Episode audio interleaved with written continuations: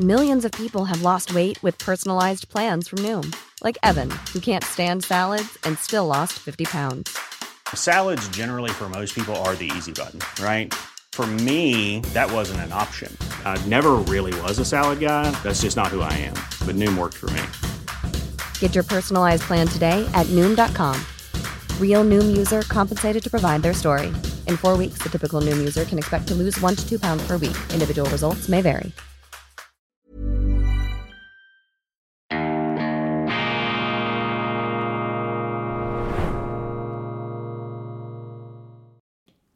Grüezi miteinander, ganz herzlich willkommen und einen wunderschönen guten Morgen, meine sehr verehrten Damen und Herren, liebe Freunde, vor allem aus Deutschland und aus Österreich. Ich begrüße Sie zur internationalen Ausgabe von Weltwoche Daily, die andere Sicht, unabhängig, kritisch, gut gelaunt, Horizont erweitern am Donnerstag, dem 11. Mai 2023. Donnerstag, Freudentag, Weltwochetag. Die neue Ausgabe erscheint in gedruckter Form mit einer Ihnen wohlbekannten Autorin Sarah Wagenknecht. Meine Vision für Deutschland. Freiheit, Wohlstand, Frieden für alle. Wir haben Sie gebeten, für einmal nicht die Virtuosität der Hinterfragung, der Zerlegung vorzuführen, sondern das positive, das konstruktive Bild für Deutschland in der Zukunft. Was würde Frau Wagenknecht tun, wenn sie Kanzlerin wäre? Ist ja eine Vorstellung,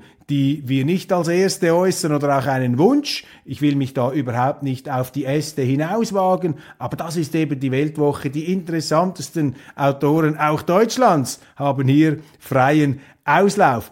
Kontrapunkt, wenn auch nicht direkt zu dem Thema, zu dem sich Frau Wagenknecht äußern, ist Josef Joffe, der Henry Kissinger Deutschlands, der Henry Kissinger der deutschen außenpolitischen Publizistik. Ich schätze ihn enorm, ehemaliger Herausgeber äh, der Hamburger Wochenzeitung Die Zeit, Stanford University, auch an der äh, akademischen äh, Sphäre nimmt er Anteil. Und hier nun als Autor, ich glaube eine Premiere, Josef Joffe in der Weltwoche mit einem sehr kritischen Blick auf Russland und auf den Umgang Russlands mit amerikanischen, mit westlichen Journalisten. Das ist eben dieser Doppelblick, diese Doppelperspektive der Weltwoche. Das ist das, was uns auszeichnet, was uns einzigartig macht. Die Meinungsvielfalt, die wichtigste demokratische Tugend. Niemand muss Angst haben, seine Meinung zu sagen. Wir haben eben nicht diese Schießschartenstimmung,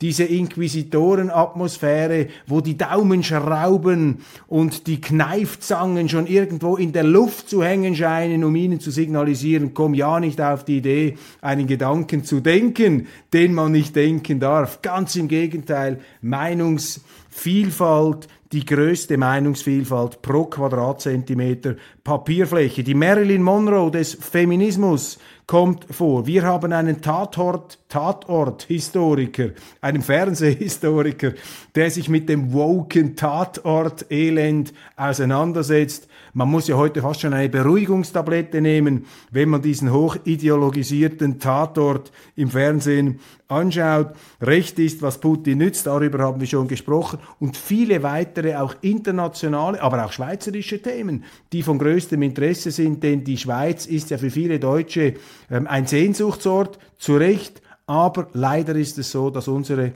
Politiker viele Dummheiten zeitverzögert nachmachen die Sie da in Deutschland vorleben. Also wenn die Deutschen in die falsche Richtung marschieren, dann entwickelt das eine Sogwirkung, wo die Schweiz heute offensichtlich nicht ähm, die ähm, immer ausreichenden Widerstandskräfte mobilisieren kann.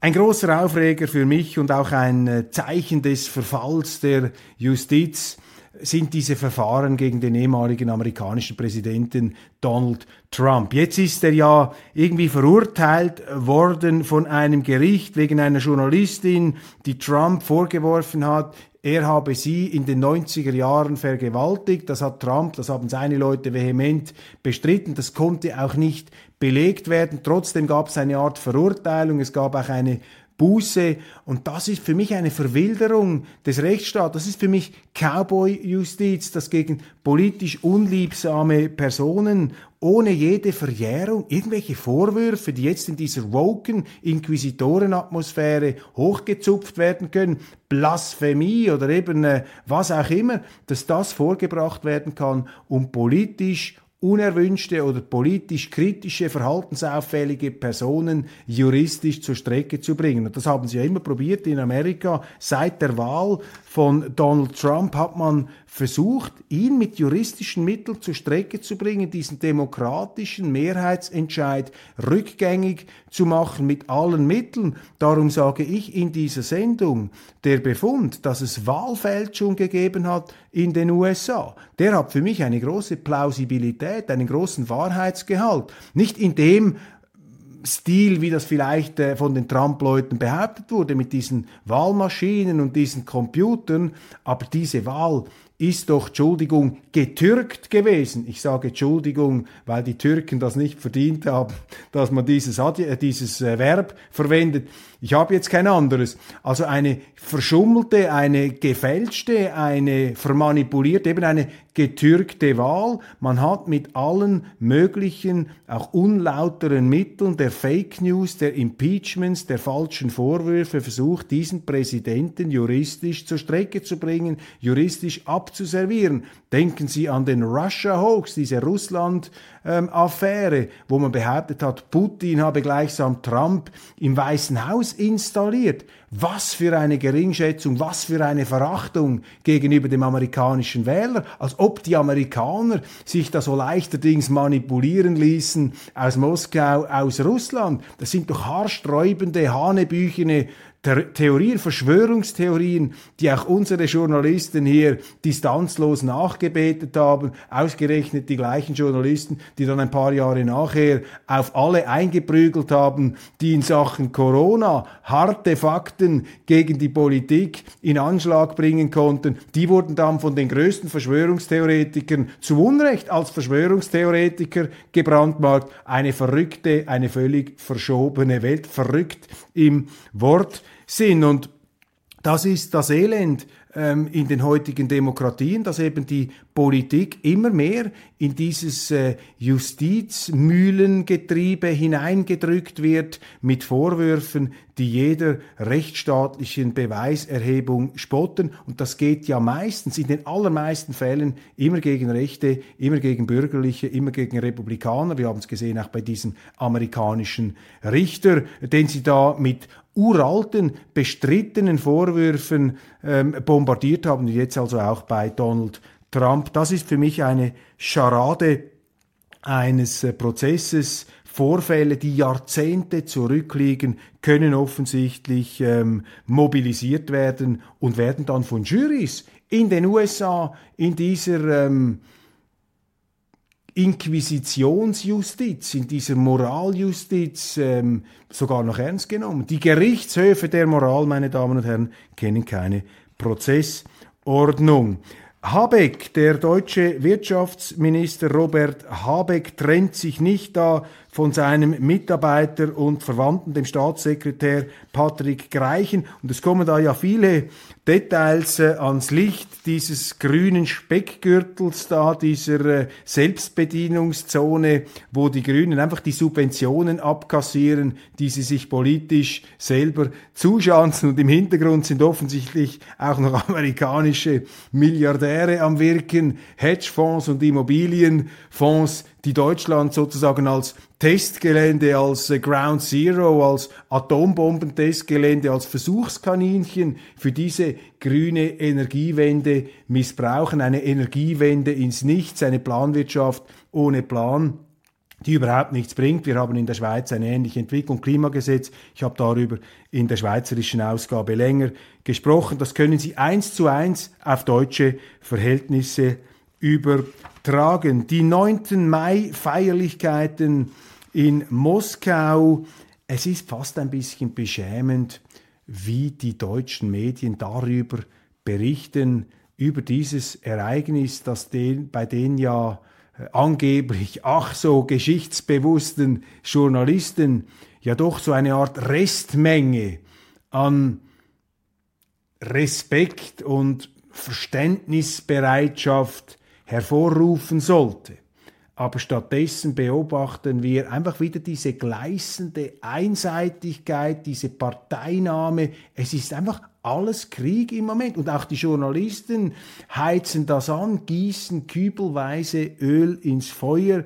Da wird auch nicht sachlich berichtet, äh, sondern ja, man äh, man versucht einfach diese Feindbilder jetzt auch wieder hochzukochen, nichts äh, einigermaßen halbwegs vertretbar Positives darf da geschrieben werden, sondern es müssen hier die Bilder teuflischster Finsternis ähm, den Lesern und Zuschauern ins Hirn gehämmert werden. Und ein wunderbares äh, Zitat ist mir da aufgefallen von Rabbi Nachman 1772 bis 1810. Es gibt nichts Ganzeres als ein gebrochenes Herz. Es gibt nichts Ganzeres als ein gebrochenes Herz. Das ist die Tragödie, die diese Weltzerreißung, diese äh, Zerschneidung Europas im Moment ähm, bewirkt, hier diese absurde Version des Kalten Krieges ähm, dieser Triumph eben der Parteilichkeit, der Einseitigkeit, der so gefährlich, so schädlich ist. Ich schreibe in der Neuen Weltwoche eine Hymne auf den deutschen Philosophen Hegel, der den Satz geschrieben hat, das Wahre ist das Ganze. Man kann die Welt nicht verstehen, ohne das Ganze in den Blick zu nehmen, alles aus seinen Zusammenhängen heraus begreifen zu wollen und auch aus seinen historischen Ursprüngen. Und sie können natürlich Russland nicht begreifen und die heutige Politik Russlands ohne die Politik Amerikas, ohne die Politik der NATO, ohne die ganze Geschichte, ohne all das, worüber wir uns ja laufend unterhalten, hier auch in dieser Sendung. Aber das scheint geradezu verboten zu sein. Man darf nicht mehr das Ganze sehen, weil das Ganze ist natürlich der Feind der Teile, der Parteien, der Parts, der Parteinahme. Und wenn alles Krieg ist und der Krieg saugt alles in sich hinein, dann sollten wenigstens die Journalisten hier noch die Kraft haben, draußen zu bleiben. Aber die sind heute geradezu ein Kriegsstaubsauger geworden, ein Kriegsmagnet, der diese negativen Energien nicht nur anzieht, sondern auch noch hochkocht und ähm, hoch stilisiert. Tucker Carlson, der äh, mutigste amerikanische Showstar des äh, Talkshow-Wesens, einer der beeindruckendsten Journalisten, weil er eben tatsächlich die Courage hat, immer wieder ähm, Thesen zu äußern, Recherchen zu bringen und mit Menschen zu sprechen, die die amerikanische Regierung kritisieren. Tucker Carlson ist zurück, er verlegt seine Show auf Twitter, es soll da irgendeine Einigung mit Elon Musk oder auch nicht gegeben haben. Elon Musk, der ja auch verteufelt wird bei uns, auf den sie auch einprügeln, für mich ein Hoffnungsträger in der heutigen Zeit, weil er eben nicht mitmacht bei dieser Einseitigkeit, bei dieser Gleichförmigkeit. CNN versucht zu profitieren in den USA vom Quotenabsturz bei Fox. Kein Wunder, wenn das beste Pferd im Stall davon gejagt wird, ja, dann kann man die ähm, Einschaltquoten nicht halten. Eine ganz interessante Statistik, die, dem, die ich auf dem Portal Zero Hedge gesehen habe. Sie stammt von dem äh, anerkannten Statistikportal Statista. Das ist eine Messung, eine äh, Umfrage bei sehr vielen Ländern und äh, sehr vielen Befragten wie wichtig ist für euch die Klimapolitik? Wie wichtig ist für euch die Umweltpolitik, die da in den Medien als das Nonplusultra dargestellt wird? Diese Befunde sind also sehr interessant. In Brasilien mit 45 Prozent noch äh, das höchste. In den USA nur 27 Prozent der Befragten finden, dass Umweltthemen eine große Priorität genießen ähm, sollen. In Frankreich 38 äh, Prozent, Mexiko 41 Prozent, Italien immerhin ähm, 44 äh, Prozent, Südafrika 21 Prozent, China 32 Prozent. Also nirgends ist äh, die Bevölkerung mehrheitlich dafür, dieser Klima- ähm, und Umweltpolitik eine große Bedeutung zuzumessen.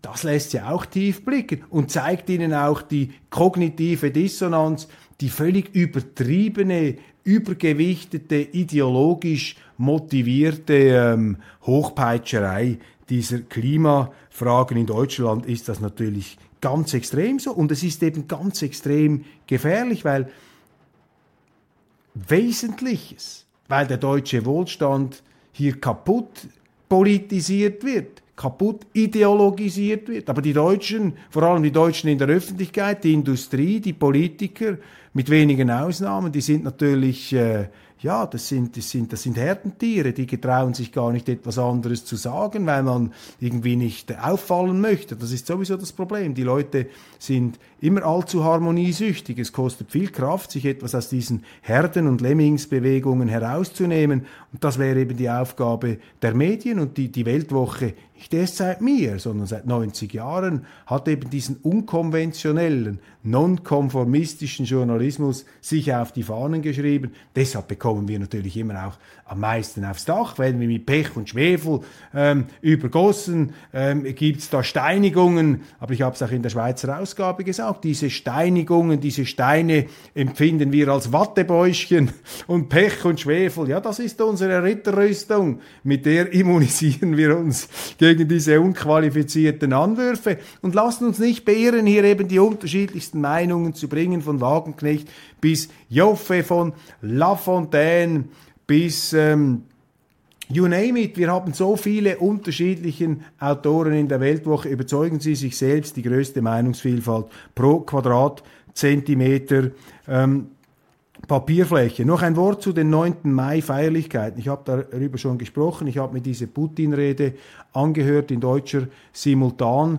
Übersetzung äh, die Feierlichkeiten etwas bescheidener gemacht, was ich jetzt nicht als einen Nachteil empfinde, ganz im Gegenteil, äh, keine ähm, sozusagen dekadente, gigantische äh, Riesenparade, sondern eher etwas konzentrierter, kompakter, ähm, sehr würdig. Die ähm, Erinnerung an die großen Leistungen und Opfer der sowjetischen, der russischen Armee und dann natürlich der Angriff auf die Gegner, auf den Westen, auf die Nazis in der Ukraine und die Rhetorik von Putin relativ kontrolliert, hat bei mir doch ein Gefühl auch der Tragik erzeugt. Denn Wahnsinn, meine Damen und Herren, produziert immer auch auf jeder Seite Wahnsinn. Wahnsinn produziert Wahnsinn, Krieg produziert Krieg und die Aggressionspolitik des Westens, der NATO-Osterweiterung, dieses Brechstangengehabe gegenüber der Ukraine, die man da einfach hineingezerrt hat in diese NATO mit einem Regime,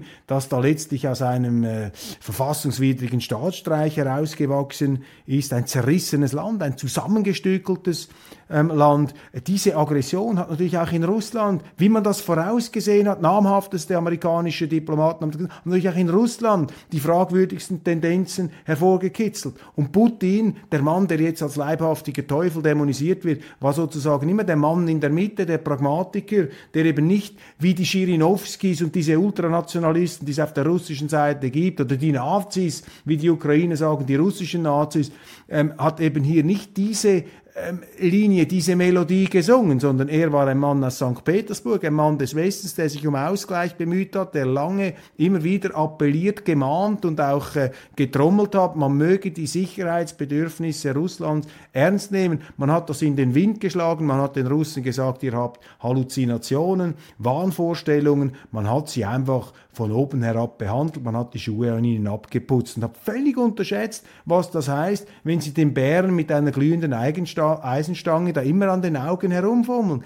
Irgendwann rastet der Bär aus und das ist das tragische Gefühl. Diese ganze Rhetorik jetzt, auch dieser Rede mit den Nazis, die vom Westen da weltweit gestreut werden, das ist natürlich auch verrückt, was Putin da sagt. Aber das ist eben das Resultat dieses Wahnsinns, auch auf westlicher Seite, der dann auf der russischen Seite den Wahnsinn hervorkitzelt. Und wir müssen aus dieser Gummizelle, der, aus dieser Irrenanstalt, der Weltpolitik müssen wir hinaus. Wir müssen diese psychiatrische Anstalt verlassen, in die wir die Welt derzeit Verwand äh, zu verwandeln im Begriff sind.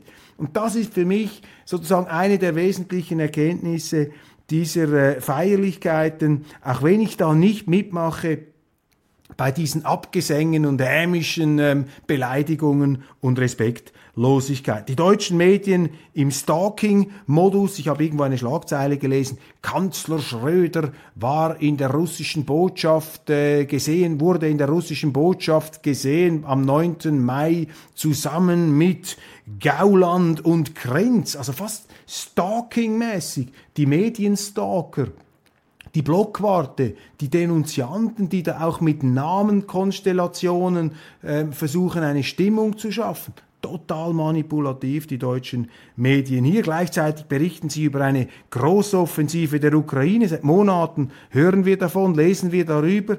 Ähm, und ich habe den Eindruck, wenn ich jetzt da die Zeitungen anschaue, wo ist denn eigentlich diese ukrainische Großoffensive? Gibt's die? Oder ist hier einfach Propagandagetöse gemacht worden, damit es immer mehr Waffenlieferungen äh, gibt? Man, man darf heute nichts mehr glauben, was die Zeitungen schreiben, meine ähm, sehr geehrten Damen und Herren. Das Wahre ist das Ganze. Wir müssen immer wieder versuchen, aus diesen äh, militanten Parteinamen auszubrechen. Meinungsvielfalt, die Weltwoche.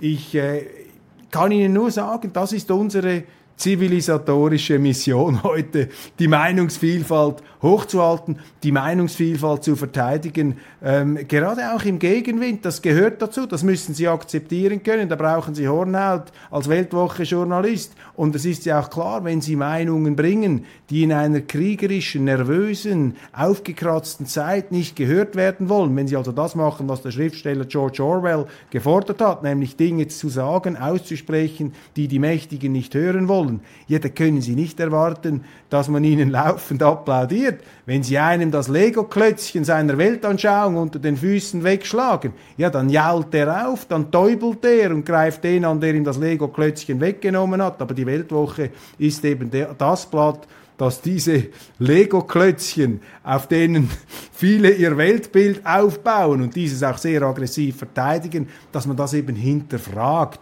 und dass man das macht, was äh, der deutsche Philosoph, ich komme wieder auf ihn zurück, da in meinem Vorwort Georg Wilhelm Friedrich Hegel, äh, als den Urauftrag der Aufklärung bezeichnet hat, alles zu hinterfragen, auch die Vernunft selbst und vor allem sich äh, selber hier als äh, Wahrheitsverkünder oder Meinungsverbreiter. Also wir bleiben auch selbstkritisch, indem wir diese Meinungsvielfalt in der Weltwoche bringen. Überzeugen Sie sich selbst, ich will hier gar nicht da den Cheerleader markieren und den Werbesprecher, überzeugen Sie sich selbst, es ist wirklich ich bin auch stolz auf meine Kollegen, eine riesige Vielfalt. Abonnieren Sie die Weltwoche online Print, es gibt viele attraktive Angebote, www.weltwoche.ch. Abonnieren Sie diesen YouTube-Kanal, die müssen noch die 100 ähm, 50.000 Marke knacken demnächst, dann geht's äh, an die nächste Schallgrenze heran. Ich freue mich mit Ihnen hier auf diesem Weg der äh, Vielfalt und auf diesem Weg der Hinterfragung und der Vielseitigkeit weiterzugehen. Für mich eine riesige Ehre, ein großer Ansporn, dass so viele Zuschauer dabei sind. Ähm, machen Sie es gut, bleiben Sie uns gewogen, bleiben Sie dran, bleiben Sie kritisch und versuchen Sie immer das Ganze zu sehen und nicht nur die Einzelteile.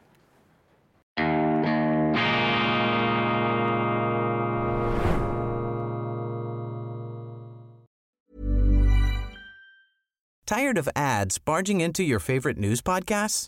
Good news. Ad-free listening is available on Amazon Music for all the music plus top podcasts included with your Prime membership. Stay up to date on everything newsworthy by downloading the Amazon Music app for free or go to amazon.com slash news ad free. That's amazon.com slash news ad free to catch up on the latest episodes without the ads.